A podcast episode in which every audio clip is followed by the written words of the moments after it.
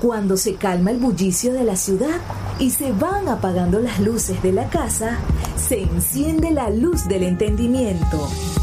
Desde este momento comienza Puerto de Libros, Librería Radiofónica, programa que contiene todos sus elementos tipo A. Puede ser escuchado por niños, niñas y adolescentes sin la supervisión de padres, madres o representantes. Comienza Puerto de Libros, Librería Radiofónica.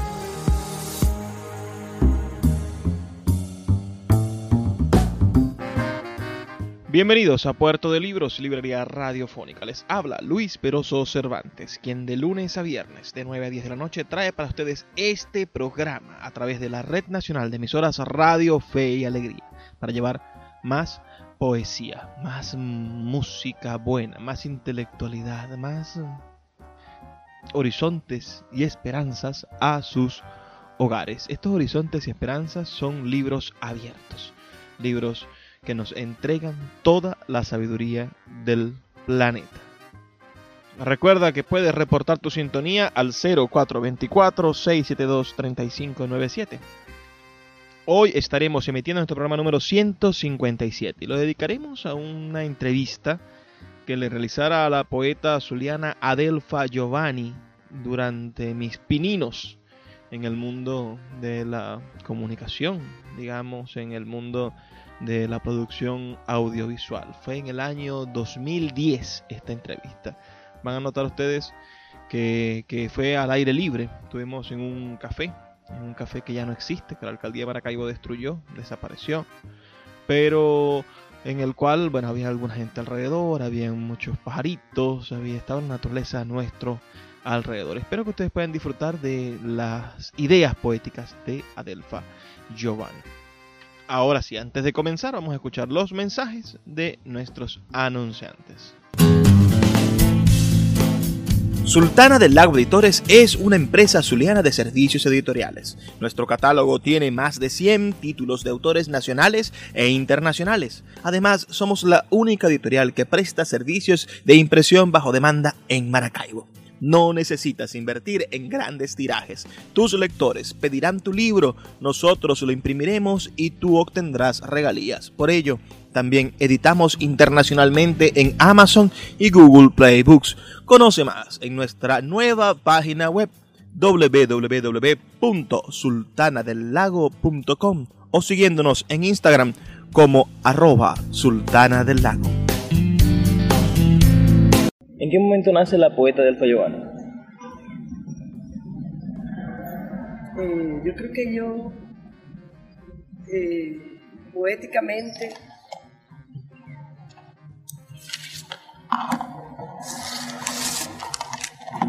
yo creo que yo nací poéticamente cuando mis tías me llevaban a la orilla de la playa. Me llevaban a la orilla de la playa, yo lloraba mucho porque yo tenía mis piernas llenas de hierro que me habían puesto a los 15 días de nacido. Luego de eso, bueno, tanto llorar y llorar y llorar y tener los pies volteados y tal, me llevaban a la orilla, me hacían una camita así en la orilla de la playa, abajo debajo de los cocoteros, ahí con el sonido y murmullo del agua de las olas que golpeaban y que traían cosas y yo me jugaba y me entretenía viendo las cosas que traía la playa. Y bueno, eso digo que fue un mal para bien, un dolor para bien. Tener dolor en las piernas, que yo llorara tanto y que mis días me tuvieran que llevar a la orilla para entretenerme y no escuchar tanto mi llanto creo que fue algo maravilloso, la verdad. Bienvenido el dolor si es para recibir y poder tener la capacidad de, de interpretar el misterio de la vida, el misterio que nos está rodeando eternamente, que nos, que nos acecha, que está allí, que nos dice cosas, que, que nunca está, que siempre hay algo diciéndonos todo. La capacidad de poder leer, leer el viento, leer las hojas, leer la orilla, leer, leer todo, no solo leer los libros, sino tener una capacidad de ocultar la realidad, ocultar lo que te pasa, algo así como... Adelfa Giovanni nace del dolor a la calma. En esa mutación nace la poesía para Adelfa, nace la, la sensibilidad poética. Sí, yo pienso que sí, que hay una sensibilidad primero que una escritura o cualquier reflexión. Hay una sensibilidad muy grande, muy grande, muy que hace que uno pueda percibir o tener esa capacidad para hacerlo, para recibir esa información que está vedada, que está oculta, que es un misterio para muchos. Pero eh, eso tendría que ser hablar de otras cosas que no solamente son es la poesía. Para mí la poesía es eso. Sin embargo, para otros poetas que tienen otra experiencia de vida, la poesía será otra cosa. ¿Qué recuerdas de tus tías, de tu mamá, de, de, ese entorno, primer entorno familiar. Imagínate, yo crecí. además, en, esa zona colonial de Maracaibo, ¿no? En, este, en el centro, en la parroquia de Santa Lucía. Y en el Milagro aquí. ¿Qué recuerdas del Milagro? ¿Qué recuerdas de esa primera Maracaibo? Tu primer contacto con la ciudad. Bueno, imagínate tú que mi mamá yo, mis yo, mi, mi, mamá me llevaba a caminar y a pasear por las casas, por las familias de todos mis tíos y me iba enseñando lo que era la ciudad. Las mismas calles que hoy por hoy transito, la calle Carabobo, todas esas calles, esas fueron mis calles de la infancia. Yo no estoy ahí ahora, el mundo piensa. Eh, he estado en esas calles toda mi vida porque en esa calle también vivió mi tío Elisaúl Rodríguez, que tenía un piano de cola bellísimo, que tocaba el piano ahí, que tenía una revista, que ellos hacían una revista con los, pintores. ¿Conociste a Elisaúl Rodríguez? Lo, conocí cuando era una niña. Cuando eras pequeña. Sí, claro. ¿Algún recuerdo del poeta Elisaúl Rodríguez? No, recuerdo del piano, la hija, su hija, mi prima, que tocó el piano hasta viejita ya morir, que no tenía mm, disposiciones físicas para hacerlo porque tenía entumecidas las manos y aún así tocaba con las manos entumecidas. Bueno, y que, por cierto, que la casa de mi tío Elisaúl, que quedaba en la Carabobo, este, tenía salida hacia la otra calle. Estos días atravesé esa calle y alguien me dijo, mira que un primo me lo encontré, me dijo, mira, ahí está la salida de la casa de nuestros abuelos, de nuestros tíos abuelos. Claro, mi mamá me sacaba, entrábamos por ahí y salíamos por la otra calle. No, ¿qué te puedo decir? Esta ciudad indudablemente que nos ha encantado, encantado en el sentido del encantamiento, de, que tiene hay, una locura, una cosa. ¿Hay en algún momento un cambio entre la niña Adelfa Giovanni y el momento de, mutación cuando se convierte en mujer en esas mismas calles? ¿Cómo, qué, cambia? ¿Qué percepción cambia en Adelfa? No, yo no creo que yo no he cambiado todavía. O sea, no siento nada diferente. He sentido como un, vivir en mí que se mantiene, que, que todavía no he encontrado lo que salí a buscar cuando niña, que me fui a las calles cuando niña. Desde niña me fui a las calles. Cuando tenía 15 años me fui de mi casa con mi mamá las personas que se fue de su casa con su mamá, porque vivíamos en la casa grande del abuelo. Y un día yo dije, no, que va. Sufría por los pobres, sufría por los compañeros míos del colegio que tenían hambre, compañeritas, y yo les llevaba la comida de mi casa. Sacaba todo para llevárselos a los niños pobres y iba de lugar en lugar, barrio en barrio, con los amigos de la cultura, haciendo teatro, haciendo títeres, tratando de, de alguna manera hacer reír a los niños que tenían hambre. No es tan fácil bueno, ya que me ha toda la vida, la parte social me ha pegado muchísimo. Ya entendías en ese momento, pero sentías que había que hacer algo para cambiar el mundo. Sí. ¿En qué momento decidiste Siempre de niña, usar el arte para cambiar el mundo, para hacer tu parte? Bueno, claro, cuando ya estaba ya más adultica, más joven, yo decía, este, Evidentemente no voy a poder transformar la realidad. Evidentemente yo sola no voy a poder dar alimento a todos los niños y cuidar a todos los ancianos, que era lo más me dolía, ¿no? Lo más sensible, lo más... Entonces, gracias al arte, gracias a que me dieron arte cuando niña, que me tuve cerca del arte, este, no morí, no me desmayé, no, no quise me dieron ganas de seguir eternamente en esta lucha por los demás, por el otro tan importante que está aquí siempre, que nadie le hace caso, a nadie le importa más que el individualismo. Yo le di la vuelta a todos los conocimientos que me habían dado, me habían enseñado a ser individualista en la escuela, todo el que tiene más puntos, eh, esas cosas tan tontas. Yo les di la vuelta, yo pienso que no es así.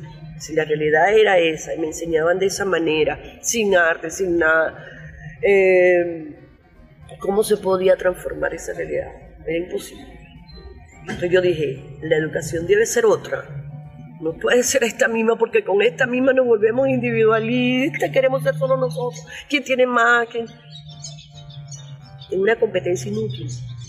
Hoy por hoy, no tener nada es la respuesta, lo máximo.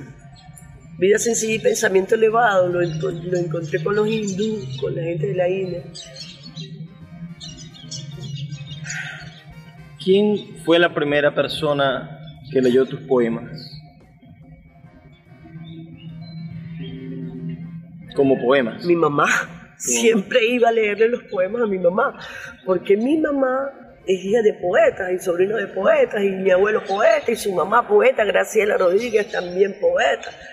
Y entonces yo recuerdo que mi mamá, yo heredé de mi abuela un librito empastado bien bonito, eh, con su a manuscrito bello, con una letra casi perfecta, linda, hermosa letra, de mi abuela, poemas de mi abuela. Imagínate tú, yo los leía cuando era una niña, no recuerdo ninguno, probablemente ahorita, ¿no?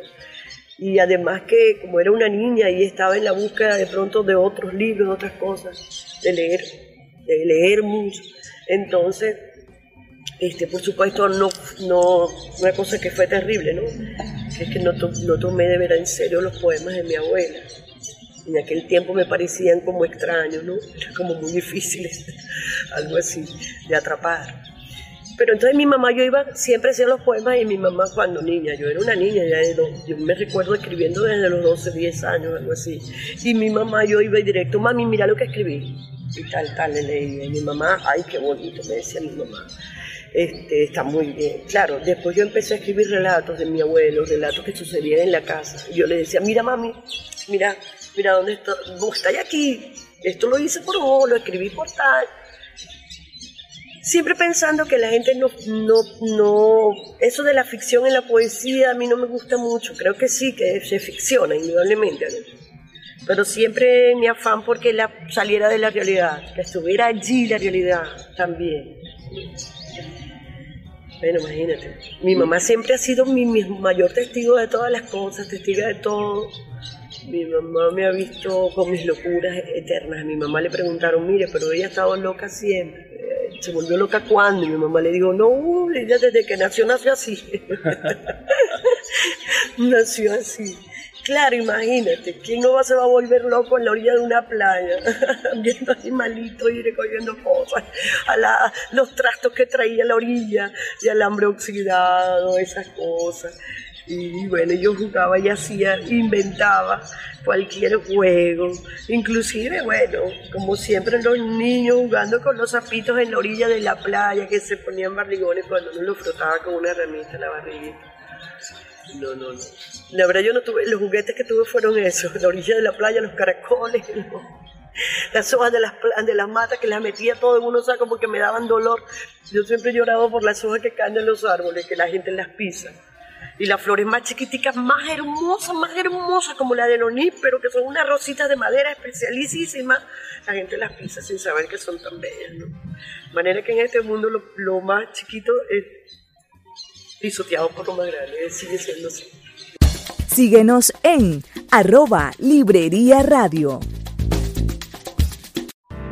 Escuchas Puerto de Libros con el poeta Luis Peroso Cervantes. Síguenos en Twitter e Instagram como arroba Librería Radio. a la, la pobreza del Ajá. ¿Qué.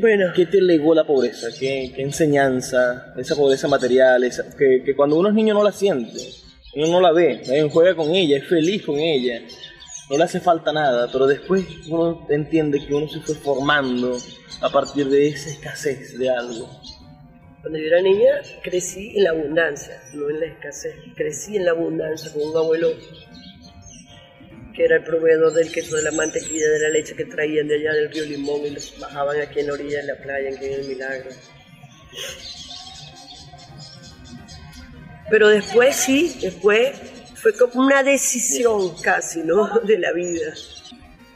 Entendí que la tener los dones materiales no te hace tan feliz, porque permaneces eternamente en esa búsqueda insaciable que nunca se termina y que al final no te hace feliz porque lo único que quieres es tener más abundancia en el banco, metido en, el, en los bolsillos, dinero en la cartera. es- Está bien, yo entiendo que no se puede vivir sin eso un capitalista, claro, ni que yo no fuera, que ni que fuera que... Pero porque como he vivido lo que me viene pasando, lo que me viene sucediendo, nunca he podido, este, como decía un amigo, no tengo ni metas ni palometas. Entonces, este, yo no me ponía a diseñar ni qué iba a hacer ni nada, sino que aprendí como que la vida me trae la vida y yo la tengo que vivir. La vida me trae la vida y yo la tengo que vivir. Y así fui, sin intentar ni, ni desear nada ni nada, simplemente esperando que la vida me mostrara qué tenía que hacer yo. Y lo hacía. Y bueno, como yo me fui de niña, me costó mucho, me fui de niña, ya me abandoné la familia grande, entonces pues me costó encontrar la parte material pues del día a día, pero como ya te dije, como no lo, nunca me propuse tener nada, todo me venía. He tenido todo, nunca me ha pasado nada malo, siempre he tenido comida, siempre, todo lo he tenido sin trabajar, sin tener, sin trabajar empleos, digo, más mortales, ¿no? De los que existen hoy. Simplemente, bueno, por supuesto que hacía cosas. Pero, pero jamás con el afán de, ah, acumular nada. Simplemente la vida, ¿no? Lo poco de la vida, la vida sencilla. Pero sí descubrí, descubrí un misterio. Descubrí que ser feliz sin tener nada, no todo el mundo lo descubre. Sí, por supuesto, no que la felicidad, que yo no, sino simplemente aceptar que y eres grande cuando, cuando ante la nada, ante la insuficiencia material, puedes ver bella la flor, puedes ver bella. La mayoría de las personas que no tienen nada material andan amargados, andan infelices, andan en una esto, quieren matarse, quieren tirar del puente, yo no sé qué más. Y, y- y entonces son incapaces de ver las cosas lindas, no les va a parecer nada bonito, nada les parece bonito, todo les parece feo. Es que se les pone feo todo sin el dinero en el bolsillo. Es una cosa increíble lo que yo veo, lo que he visto. En cambio yo al lado de ellos, al lado de los que sí no pueden vivir sin el dinero, y yo estaba más feliz que ellos, y yo me veía más feliz que ellos, me sentía más feliz que ellos. Y lo único que hacía era escribir como una bobada horas y horas y horas y horas, ¿no? De manera que también es indescifrable, una cosa infinitamente grande, el, júbilo, el júbilo que te da tener esa felicidad interior, que aún consciente de que no tienes nada material, ¿cómo es posible que puedas ser feliz, que oigo los pajaritos y creo que me están hablando a mí? De manera que todo es un engranaje. Todo ha sido como una cosa misteriosa, como que parece que la vida, la naturaleza sabía que yo, a mí me iba a pasar todo esto, que yo iba a nacer en esas condiciones, que yo iba a tener esa sensibilidad y que, por, por supuesto, como la vida es tan hermosa, tan grande, tan perfecta, como yo me había pasado todo eso, pues me condujeron de una manera tan especial que yo era feliz sin tener nada. Tú me dirás, pero Adelfa, en algún momento que quisieras tener, o quisieras tener otra vida. No pienso en eso. Pienso que lo que he tenido hasta ahorita, si no hubiese vivido esto, si yo no hubiese vivido esta vida, sino que me hubiesen de pronto, que, eh, hubiese vivido con mi familia, en abundancia, ahorita fuera lo que son todos, pues, lo que el mundo es, ¿entiendes? Materialistas sin este, sin un propósito de amor por los demás, materialismo para el ego, para satisfacer un ego mortal, para satisfacer la nada, para tener el mejor carro, la mejor casa. Eso es una estupidez al lado del, de la poesía, al lado de la grandeza del mundo, al lado del, del, sonido de los pájaros, al lado del sonido del viento, al lado de lo que hay que leer en el mundo. Bueno, te soy pregunto, feliz. Soy feliz. Mentira. Te Sí, pregunto ahora algo más, No soy feliz porque el mundo no lo es. Me da tristeza. ma- más anecdótico. Ah, el primer beso de pasión que diste, ¿a quién fue? Primo, vecino, ¿quién fue el, el afortunado del primer beso de los 12 años, de los 14 años? Es que nosotros vivimos en una familia de mucho encierro. A mí me criaron monjas del colegio San, aquí, la Epifanía, las hermanas del cielo, del Santísimo Sacramento. Así se llama, las siervas del Santísimo Sacramento. Y eran las hermanas de mi abuelo, tías de mi mamá, que se habían metido a monjas por tanto escándalo de mi abuelo, por tantos pecados de mi abuelo, que tuvo muchas mujeres. Y entonces mi abuelo las condujo a todas a una sola casa, esa es más o menos la historia, pero ya después no tuvo sexo con ellas, sino que le cuidaban los muchachos. Y bueno, yo crecí en una casa donde la unión era lo que se manifestaba, no esas diferencias ni que tal, yo no vi eso. Ahora me dice la gente con razón, con razón, mijita, de ahí te salió. Pero no, de niña fui una niña, Es decir, como una pieza de... una pieza de museo. Sí. No, no, y, y esa estructura machista de pensamiento. Ah, ¿no? bueno, imagínate, con mi abuelo ¿no? que había cometido el pecado mayor, que había tenido muchas mujeres, mi abuelo, porque mi abuelo murió, eh, su esposa murió joven, con dos hijos. Mi abuelo, ante el desespero y la tristeza de, de- de ese dolor que causa la separación, mi abuelo pidió su, su dinero a, su a sus padres y se fue a comprar una tierra en la orilla del río Limón, en Paz. Y allí colocó su, su reino, su reino. Y allí fue mi abuelo, pues. Tuvo todas las mujeres. Cada uno le fue haciendo una casa a distancia de la de él, de la casa grande de él, y después todas las demás casas de todas sus mujeres, que después fueron mis abuelas. Me crié con todas mis abuelas, con todas mis Todas estaban en la casa Todas. grande. Un día él, después de tanto, tanto tiempo viviendo allá, se regresó a Maracaibo y le dijo a ellas que si lo querían seguir, a que lo quisiera seguir, se podía venir. Y compró una super casa con 13 habitaciones en la avenida 20 aquí en Maracaibo. Y a todas les puso un cuarto y les Y allí, bueno, sí, era un cuarto con 13 habitaciones. Cada una con sus cachorros se fue metiendo, en me imagino, ¿no? En los cuartos. Pero una casa con dos patios, imagínate, frutas de todos los sabores, a pájaros, animales, caballos, va, todo. Se trajo, como yo digo en la novela, el arca de Noé, el arca de Milito. Mi abuelo se trajo un anima- una pareja de animales de allá del monte para venirse a la ciudad. Y eso ocurrió un escándalo en Maracaibo. Vivía en una zona donde estaban pues, los dueños de los bancos, yo no sé qué más, bueno, tú sabes, la aristocracia esa que llaman. Y le negaron los créditos a mi abuelo por haber tenido esas mujeres ahí adentro, por tener por convertir la ciudad en, el- un monte, en el monte, en el en el campo, convertir la ciudad. Y mi abuelo hizo eso, ¿cómo no escribirle algo a mi abuelo? Le estoy escribiendo una novela. Sí, Ajá, pero- Aunque yo, los poetas, los narradores dicen que los poetas no hacen mucho. Aquel, aquel beso, aquel beso, aquel primer beso de Adela. Me imagino que a los, a los compañeros del, de un novio de la escuela, del liceo. Cuando estuve en el liceo me enamoré del más bello del liceo, del más bello. Por cierto, se llama Omar Lares. No lo, no lo olvido y por ahí me lo encontré un día bajándome de un carrito. ya estamos viejos los dos. Pero bueno, eh, era el más bello del colegio y yo me enamoré de él.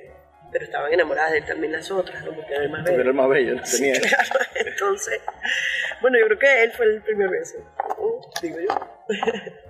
No recuerdo si compramos ni nada porque nosotros éramos muy cuidadas, vivíamos en una casa todos juntos y por supuesto, frente a esa dificultad, mi mamá me cuidó extremo, ¿no? Además me llevaba con mi tía mucho al convento y yo visité mucho el convento cuando niña con mi tía y me encantaba ver el- lo, lo limpio de los conventos, el olor a...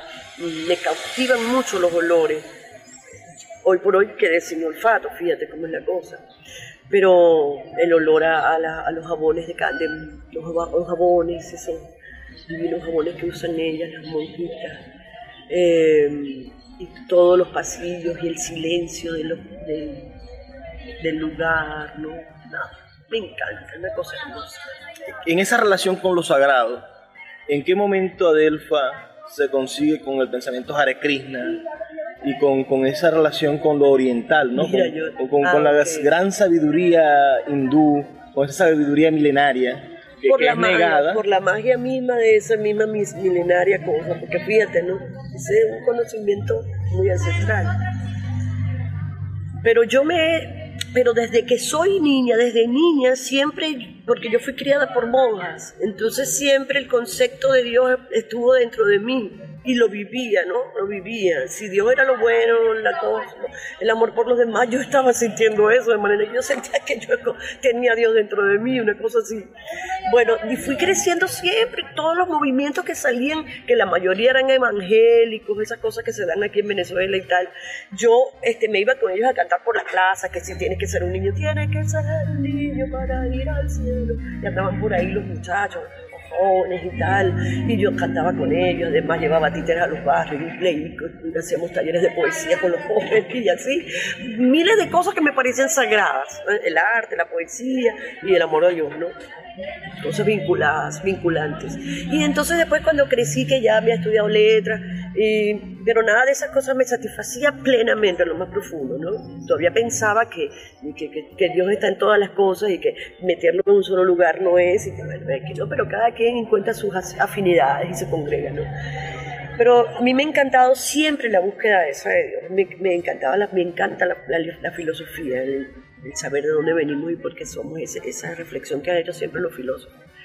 Y un día estaba esperando una maestría que fuera de verdad así, que tuviera que ver con Dios. Y me fui a estudiar filosofía en la ULA con una maestría que salió, filosofía teísta. Me fui para allá y también pues estudié el teísmo, ¿no? Pero andando con el teatro un día, las cosas de la misericordia del Vedanta, andando con los, amigos del teatro en San Cristóbal, teníamos hambre, ya yo estaba conducida a lo vegetariano de alguna manera, porque yo viví tres años y medio con los yupas en la sierra de Perijá, y entonces bajé la montaña y, por increíble cosa, los amigos me invitaron a, a- a hacer teatro en, el Táchira, fuimos, me dio hambre, no hallaba que comer porque todo era carne. Y unos amigos me dijeron, mira, por ahí hay unos chamos que venden comida vegetariana. Y me fui. Cuando yo me dieron a probar un lassi, que es una bebida que se hace con yogur y en ese momento granadina. Y yo me la tomé y yo dije, esto es bebida de dioses, elixir de los dioses. Dije yo, sin saber que ellos eran nada de Hare Krishna ni nada. Y ellos me dijeron, precisamente, eso es así.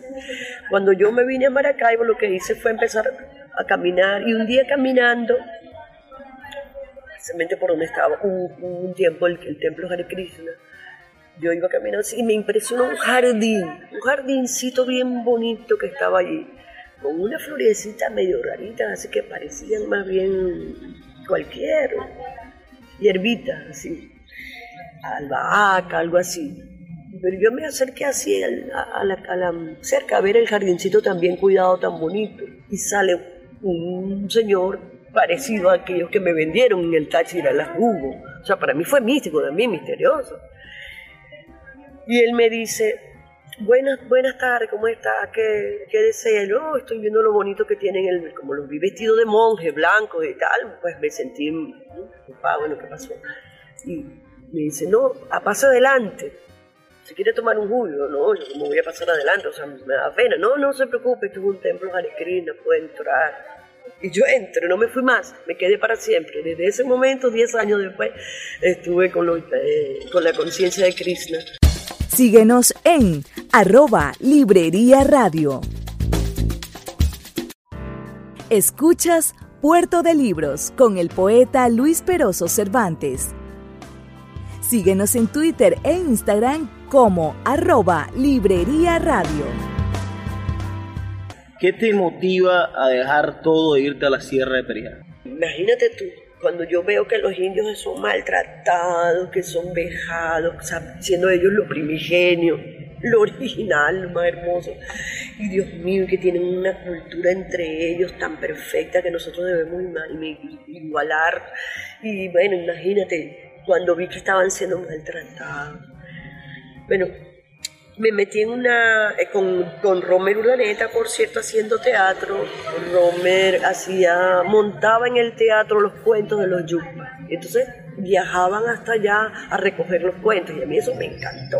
Entonces me fui con ellos a la sierra de Perijá a recoger los cuentos, la oralidad con los ancianos, a recoger lo que contaban y tal. Y allí no me bajé más. Fuimos un día, montamos la cosa y yo no bajé más, así como hice con el león. No bajé más nunca a la sierra de Perijá y me quedé con ellos cuatro años de mi vida allá arriba en la montaña. Bajé y subí sola a la sierra de Perijá y eso conta en actas, conta en las actas de la memoria de los yupas y en la memoria de los compañeros de aquí de Maracaibo que lo saben. Subí la Sierra de Perijá en una luna llena, sola por toda la montaña, y la bajé sola también.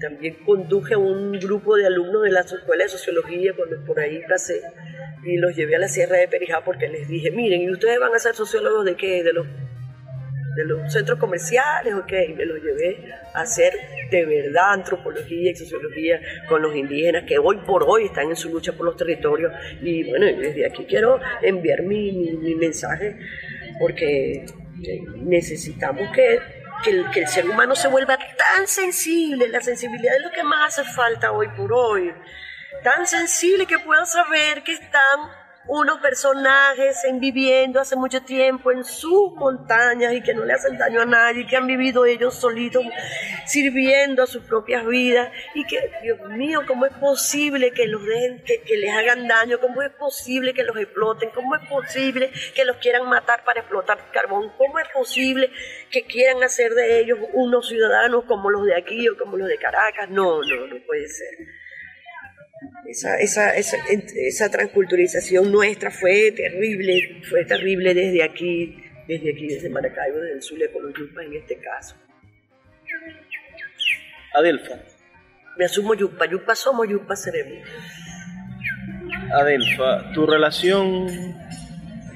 Ay, en, la, en la Sierra de Perijá después les cuento que tuve una vivencia hermosísima, hermosísima, que fui al lugar sagrado Yupa Cuéntanos. Visité el lugar sagrado Yupa, me llevaron los... Yo después que me vine para Maracaibo, yo sentí como una cosa dentro que me llamaban los Yupa, no había teléfono celular, nada de eso, eso fue como en el año 80, y entonces 84, 85. Y, yo sentía por una cosa, una cosa que no me dejaba tranquila, iba a la universidad, iba hacia todo, pero no tenía una cosa. Y dije, no, me voy a la sierra, me puse mi morralito y me fui a la montaña. Cuando llegué a la montaña, dije a la primera comunidad, no me voy a quedar aquí, voy a seguir subiendo, voy hasta España. Entonces, seguí, seguí, porque ya era tarde. Y yo voy subiendo, subiendo, subiendo, subiendo, subiendo. Cuando llegué arriba a la sierra de Perijá, me dicen los yupas, llegué a Ayaspayna, la comunidad, más de ocho horas de camino Ayapaina, me dicen la gente de Ayapaina, Cuchima, Cuchima, me habían puesto Cuchima. En los cuatro años vividos ahí, yo, Cuchima, que mirara para atrás. Detrás había venido siempre el piache de la montaña, el tunú piachado de la montaña, el doctor Antonio Romero, así le decía. Venía detrás cargado con una carreta llena de flores, llena de frutos, llena de cosas, de regalos para mí en la montaña. Me estaban esperando los yupas porque al otro día iban a bajar a una dos horas en medio de la montaña eh, al lugar sagrado Yupa, el lugar donde este médico yupa indígena eh, buscaba la medicina para curar la montaña. Y con él viajé y una niña de 14 años que fue una intérprete, fue la intérprete porque el anciano no hablaba eh, Guatilla. Y dos horas de camino, quitando el monte del viejo anciano con una fuerza, le picaban los animales y no le paraban. y una niña. Con ellos viajé dos horas de camino atravesamos un río que estaba demasiado violento, muy fuerte el río, aún así ellos pasaron fácilmente cual aves. Y yo, bueno, con mi occidentalismo y tal, iba pisando piedras que yo llegué al otro lado donde ellos me llevaron. Él venía recogiendo flores, raíces, cortezas de los árboles para... Yo decía, lo metí en su mapire, tal, me alimentaron con chicha de maíz cariaco rojo y caña de azúcar en el camino. Pero cuando llegamos allá, una pared llena de agua, una pared caída, una caída de agua que, estaba una pared completa, húmeda, todas las paredes. Me sentaron en unas piedras que hermosamente estaban en la orilla, que por la, en la metamorfosis, el cambio que ocurre por la sedimentación y todo eso, se fueron haciendo como unas sillas, como unos tronos con espaldar y todo, en la orilla de la- del río. Unas piedras cóncavas así, claro, producto del, tiempo. Ahí no llega nadie. Y allí me sentaron. Y en la otra piedra machacaban las raíces, las cortezas y las hojas que fue recogiendo en el camino y con eso me bañó, con eso me bañó, con eso me bañó. Y con su vara raspaba la pared, con su vara raspaba la pared y me daba de comer esa babita de los líquenes pegados en las paredes, ese tipo de vegetación húmeda y me lo dio de comer, me lo dio a comer, me lo dio a comer, de manera que me alimentaron por eso yo digo, se metan conmigo, se metan conmigo, que estoy conjurada por los sitios de mi, de mi zona. Bueno, ¿qué te puedo decir? Fue una experiencia muy maravillosa, además de los cuatro años vividos en la Sierra de Perijá, que fueron maravillosos también. Un amor con esos yupas que son tan bellos. Son caribes, pero son mansos, apacibles y hermosos, transformadores, llenos de, de magia y de belleza indígena como la de todos los indígenas. Te pregunto ahora por la relación con la muerte, Adelfa.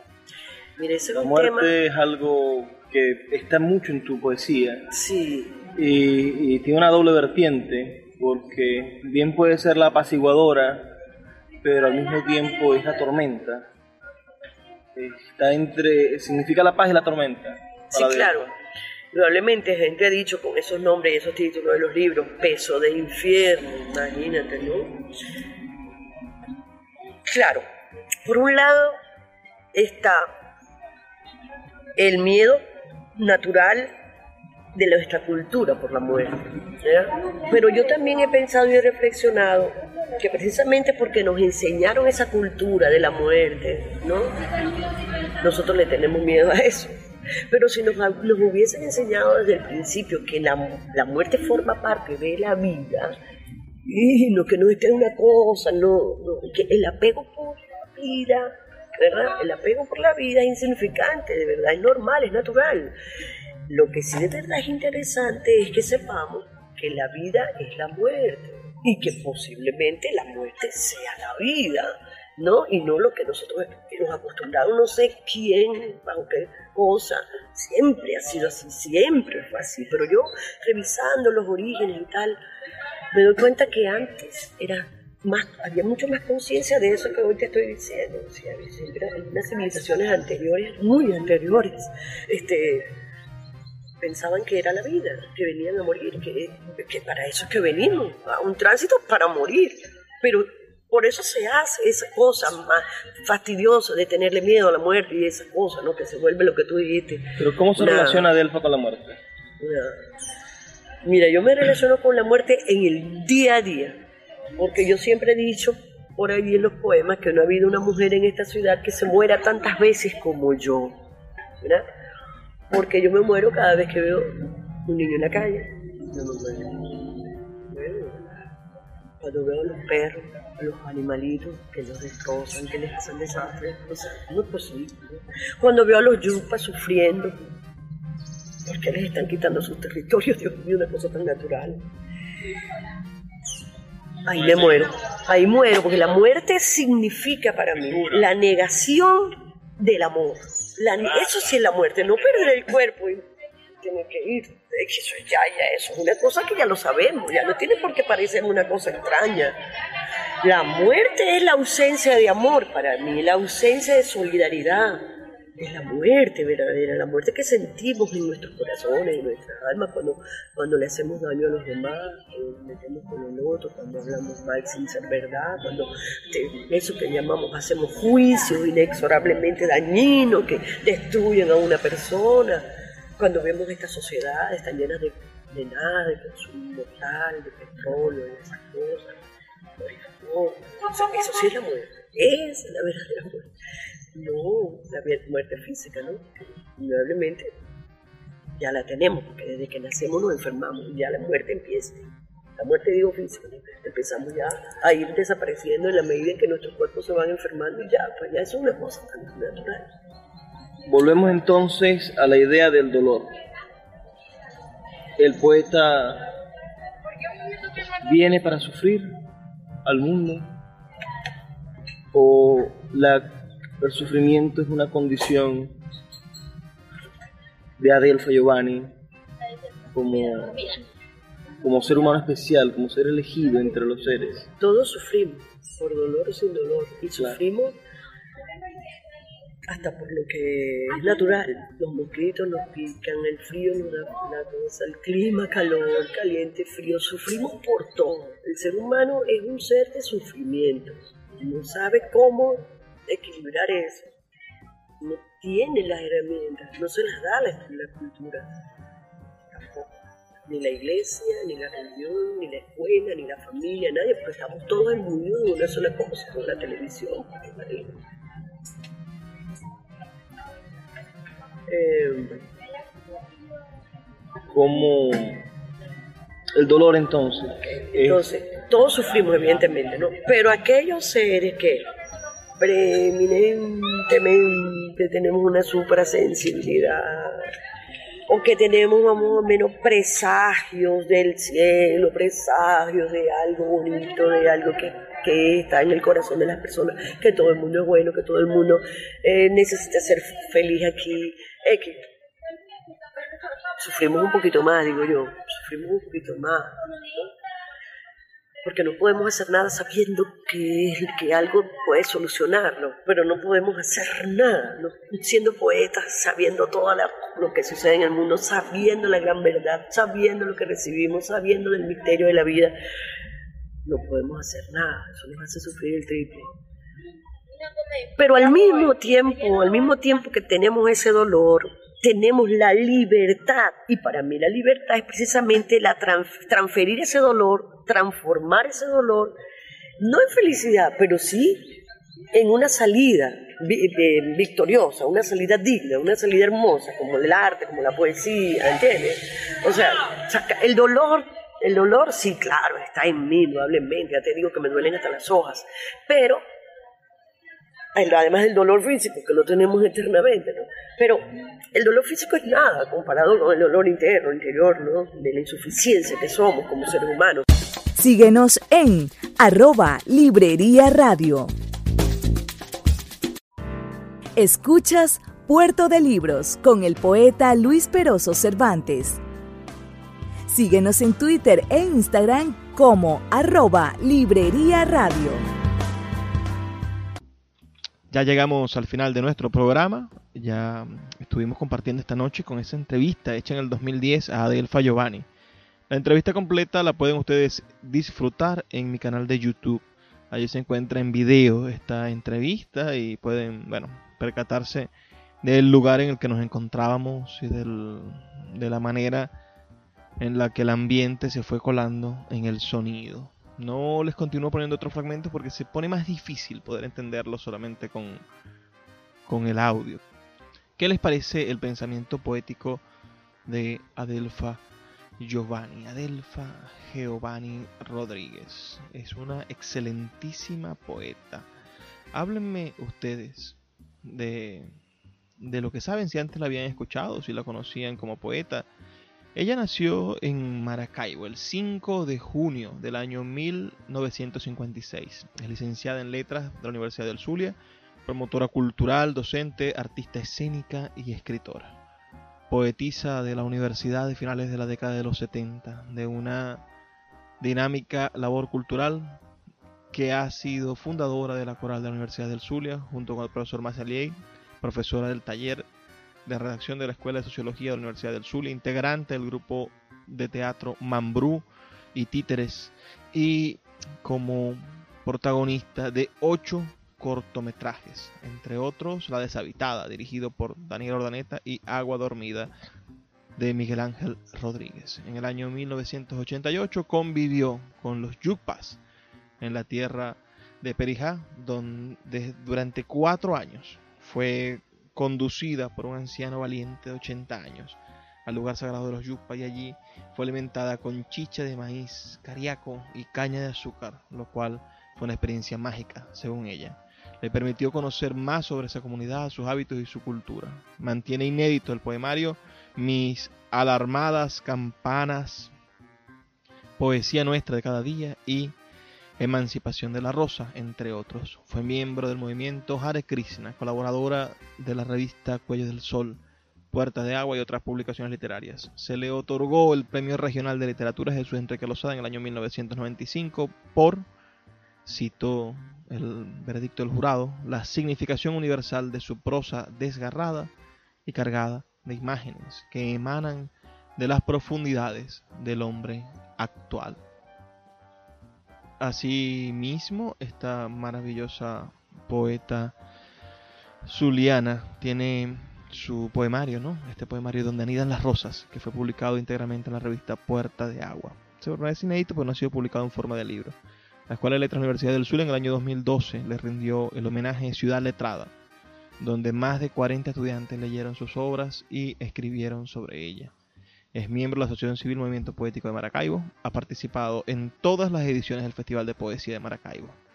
En el año 2014, Ediciones del Movimiento, que era el primer nombre de nuestra editorial Sultana del Lago, recogió toda su poesía publicada en el volumen Divinidad en Rebelión, en la colección Puerto de Escala. Sus libros, Tatuaje de Polvo, del año 1988, Peso de Infierno, del año 1995, Vengo con mis mazorcas erguidas del año 1996 y Divinidad en Rebelión del año 2014. Espero que hayan, haya servido para descubrir esta voz a nivel nacional y quienes nos escuchan en Venezuela y fuera de Venezuela a través de nuestras plataformas de podcast, de toda la gente que escucha nuestro podcast, también les sirva para para encontrar una voz poética reveladora casi de, profeta, una mujer que tiene ese, ese don de, profeta, ese don de, llevar la poesía mucho más allá de donde simplemente se encuentra. La poesía como religión, la poesía como, como una manera de, de fe, la poesía como fe. ¿Ustedes tienen fe en la poesía? Yo quisiera saber. ¿Dónde está la verdadera y maravillosa fe de la poesía? ¿Y quién podría regalarnos un poquito de esa fe para, para creer profundamente en el cambio de las cosas? Para hacer que, las cosas generen una diferencia significativa, para construir en, en ese significado Ustedes que se encuentran del otro lado, ¿se han encontrado, se han, hallado en su recorrido vital en la poesía algo especial? Háganmelo saber, escríbanme un mensaje de texto, como les digo, al 0424 672 3597 0424 672 3597 esta maravillosa poeta del Giovanni tenemos muchísimas cositas de ellas en YouTube varias lecturas de su poesía, varias formas de, encontrarnos, de sabernos, de descubrirnos. Muy pronto reeditaremos para que esté en Amazon su poesía completa. Eso va a ser una manera de, de descubrirla, de hacerla más profunda e inmortal. Esta poeta que hoy está con nosotros eternamente, con esa, con esa prédica que lleva arriba abajo que está desde el Teatro Tablón, otro, otro espacio de la cultura importante de nuestra ciudad, haciendo realidad los sueños de muchos, ¿no? Y, siempre propugnando que la poesía es una forma de salvación, una forma de encontrarnos profundamente con el ser, con lo divino, con lo trascendente. Ustedes me dirán que, que a veces puede ser una herejía pensar que Dios y la poesía son la misma cosa.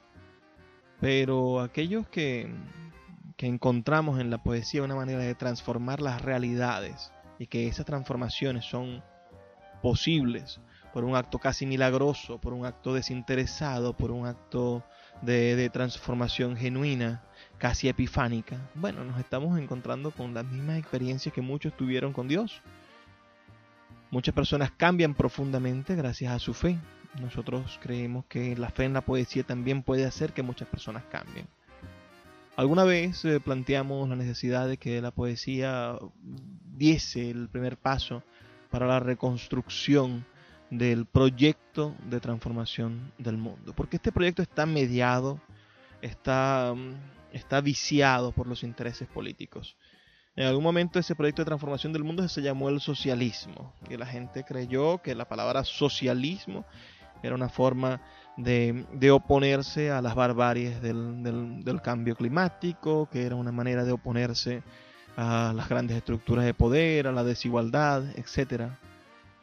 Y algunos tienen como propuesta el cristianismo, ¿no? el, el pensamiento cristiano como una manera de, oponerse a las diferencias sociales, etc.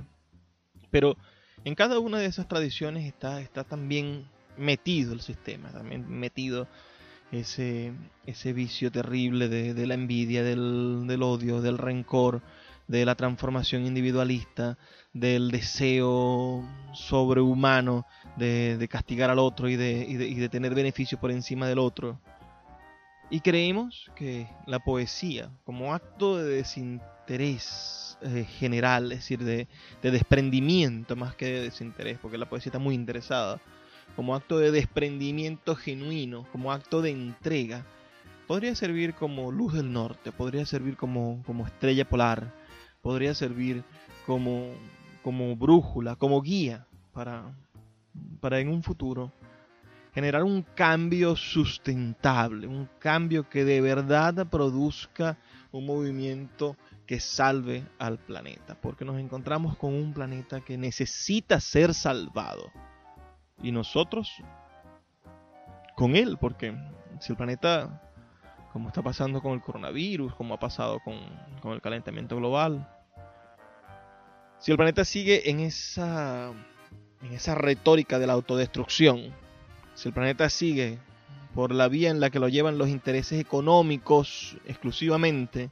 y no se dan cuenta de los intereses artísticos, humanísticos, y no nos percatamos del valor patrimonial que tienen las cosas, y no nos percatamos de, la importancia de la ecología, bueno, el planeta sencillamente se lo va a llevar el que lo trajo, como que como dicen eh, coloquialmente, el planeta no va, no va, no va a sobrevivir. me, me encanta una frase de Juan Calzadilla que dice, el que quiere que la Tierra siga siendo como es, no quiere que siga siendo. El que quiere que la Tierra siga siendo como es, sencillamente no quiere que siga siendo como es, no quiere que siga siendo Tierra, no quiere que siga siendo planeta, porque el planeta es insustentable con este nivel de consumo, con este sistema económico imperante, con esta crisis eh, moral, es inoperante. El futuro no está con nosotros. A lo mucho 100, 200 años y lo haremos en medio de calamidades, de sufrimientos, de angustias, tiempos de oprobio, dolor. Son los que se avecinan, señores, si no somos capaces de descubrir la manera de transformar en positivo nuestro sistema. Ojalá las palabras de Adelfa, la forma de ver su mundo, nos sirvan para nosotros crear una alternativa. Los invito a leer la poesía de Adelfa Giovanni. Los invito a encontrarse con su pensamiento. Si les gustó este programa pueden volverlo a escuchar en nuestras plataformas de difusión. Estamos en Anchor, estamos en Google Podcasts, estamos en, en Spotify, estamos en un montón, un montón. Ya les voy a, decir más. Estamos en Radio Pública, es muy buena. Estamos en Tuning In. Estamos en Pocket estamos en Evox, estamos en Spotify estamos en Bullhorn, estamos en Castbox, estamos en Overcast y en Podcatcher, estamos en Listen Not y en otro, otras 5 o 6 aplicaciones para escuchar podcasts. Así que también puedes buscar nuestros programas anteriores que están bien, bien organizados en nuestra página web en radio.com puertodelibros.com.be.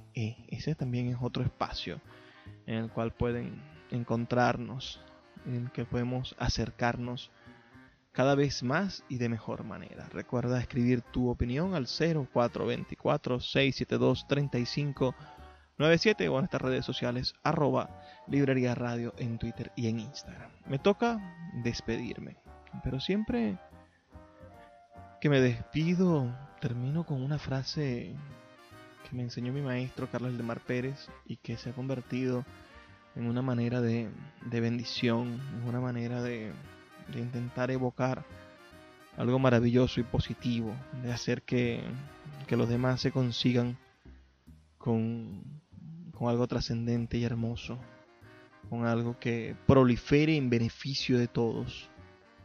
Entonces, me gusta repetirlo y repetírselo. Por favor, sean felices, lean poesía. Sultana del Lago Editores es una empresa zuliana de servicios editoriales. Nuestro catálogo tiene más de 100 títulos de autores nacionales e internacionales. Además, somos la única editorial que presta servicios de impresión bajo demanda en Maracaibo. No necesitas invertir en grandes tirajes. Tus lectores pedirán tu libro, nosotros lo imprimiremos y tú obtendrás regalías. Por ello, también editamos internacionalmente en Amazon y Google Play Books. Conoce más en nuestra nueva página web www.sultanadelago.com o siguiéndonos en Instagram como arroba sultana del lago.